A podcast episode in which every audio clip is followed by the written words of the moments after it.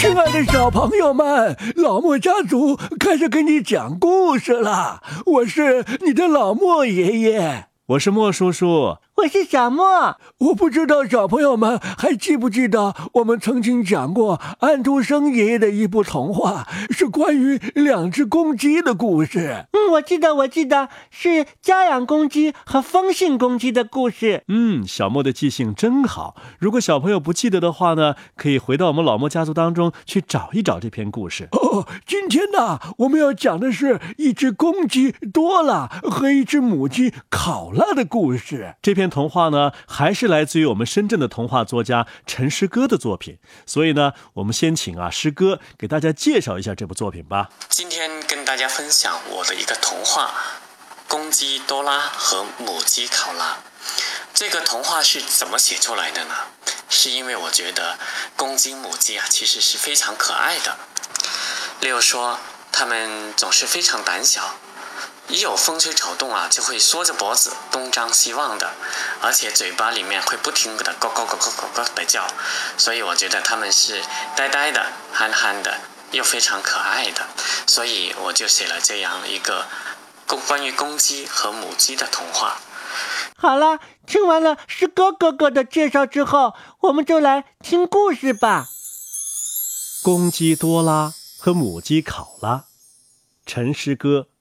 演播，老莫家族。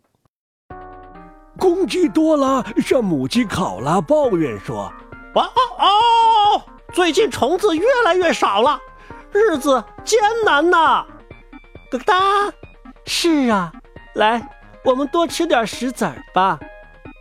他们低着头在地上啄呀啄呀。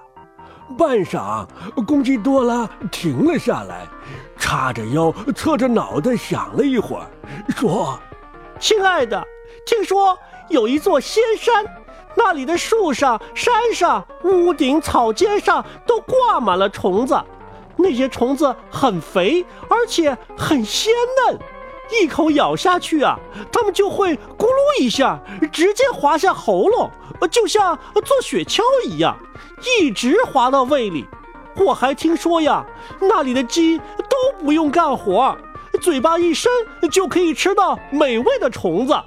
我还听说有月光的晚上，那里真的很美，月光就像铺在地上的银子，鸡们就会穿着美丽的衣服举行舞会、喝酒、唱歌、跳舞，饿了就吃美味的虫子。我哦哦。考拉咕噜一声咽了一口口水，咯咯哒。嗯，我也听说过，亲爱的，听说它会在海上漂浮，不知道什么时候会飘到我们国家。他们都静静地看着天空，沉思了一会儿。咯咯哒，亲爱的，不如我们到那边试试看吧。母鸡考拉说。那边还有块空地没啄过呢。哦哦哦！今天天气真好啊！咯咯哒，嗯，你看那蓝色就像刚刚涂上去的一样。考拉，你还记得我们上次说过的那个仙山吗？或许它真的存在。母鸡考拉停止了啄食，呆呆地看着公鸡多了。哦，我跟麻雀阿旺打听过了，那小子消息很灵通，他也听说，好像就在大海的某个地方。他还跟我透露一个消息，说那座仙山的某个地方还埋着宝藏呢，箱子里装的不是别的，正是很肥很鲜美的虫子。母鸡考拉呆呆地看着公鸡多拉。公鸡多了，找到了一条瘦瘦的虫子，的一声吞了下去。哦哦哦！这几天我看阿旺那小子忙来忙去，去市场买了很多虫子，又买了一个旅行包。莫非他就要出发了，赶在我们之前？母鸡考拉呆呆地看着公鸡多了。公鸡多了和母鸡考拉在空地上啄食，这块地呀。他们已经啄了四十九遍了，地表上实在没有什么东西可以吃了，所以呀，他们今天带来了一把小锄头，一边挖一边啄。他们希望能找到一条蚯蚓。考拉，我昨晚一晚都没睡好，我终于想到了，我们有个远亲的表兄，就是三姑妈的儿媳妇的妹妹的丈夫。听说他在芝麻县赚了大钱，买了一座一千平方的豪宅。你从大门口走到厨房啊，大概要花上半个小时。考拉赞叹说：“咯哒，哦，就是皇宫也不过如此啊。听说他是为我们国王做事的，在一条船上啊，充当吹号手，到过许多国家，见识过许多事情。或许啊，他遇到那座仙山了。嗯，肯定的。”他一定是上过那座仙山，不然的话，他怎么会赚那么多钱？哦哦哦！咯哒，会不会像别人说的那样走私虫子？母鸡考拉扶着锄头，把脑袋支在锄柄上。公鸡多了看了母鸡考拉一眼，点了点头。这一天，鸡国的两个农民公鸡多了和母鸡考拉急匆匆地走出村口。考拉拎着一个包袱，多了拖着一个小箱。他们去芝麻县投靠他们的远亲表兄。听说现在他们已经出发去找那座仙山了。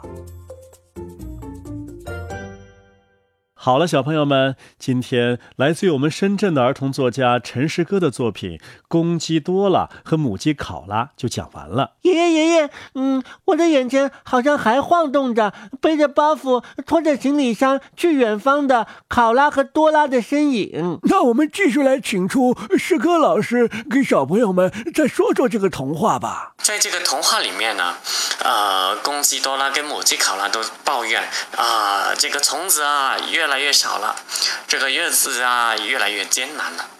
但是他们又听说有一座仙山，那里的山上、树上、屋顶上、草尖上都挂满了那种很肥很肥的虫子，非常的鲜美哦。哇，如果一口咬下去，他们就会直接滑到喉咙下。就像做雪橇一样，一直滑到胃里。所以啊，他们想着想着就流口水了。你们会流口水吗？而这个公鸡、母鸡呢，他们就在犹豫，到底要不要出发，拖着行李箱去找那座仙山呢？亲爱的小师弟、小师妹，如果换做你们，你们会不会拖着一个小行李箱出发去找那座仙山？一座长满虫子的仙山呐。那小莫呀，你说说，他们能找到海上那座仙山，能够过上那种衣来伸手、重来张口的生活吗？嗯，我不知道，但是好像总是远处的东西会更好一些。哦，我们中国有一句老话呀，叫“吃着碗里的，看着锅里的”。虽然你并没有吃过锅里的东西，但是你总觉得锅里的东西更多、更好吃。嗯。在这部童话当中啊，诗歌并没有给我们一个明确的答案，让小朋友们自己展开想象力去琢磨。嗯，爸爸妈妈们也可以和小朋友展开讨论。这一周呢，是是我们老莫家族专门开辟的陈诗歌童话周。我们播出的全部是诗歌的作品。嗯，大家还不要忘记，在二十八号，我们和诗歌哥哥将会一起参加一个活动。这个活动啊，是深圳儿童文学作家读者见面会暨深圳儿童文学专柜揭幕。具体时间呢，是在二十八号下午的三点，地点是在深圳中心书城的南区大台阶。到时候会有十个儿童文学作家和我们对话。而且我们老莫家族还会在那天首次亮相哦。我们将会现场演绎陈诗歌的童话作品，小朋友们记得到时候不见不散呢。那今天就到这里啦，晚安，再见。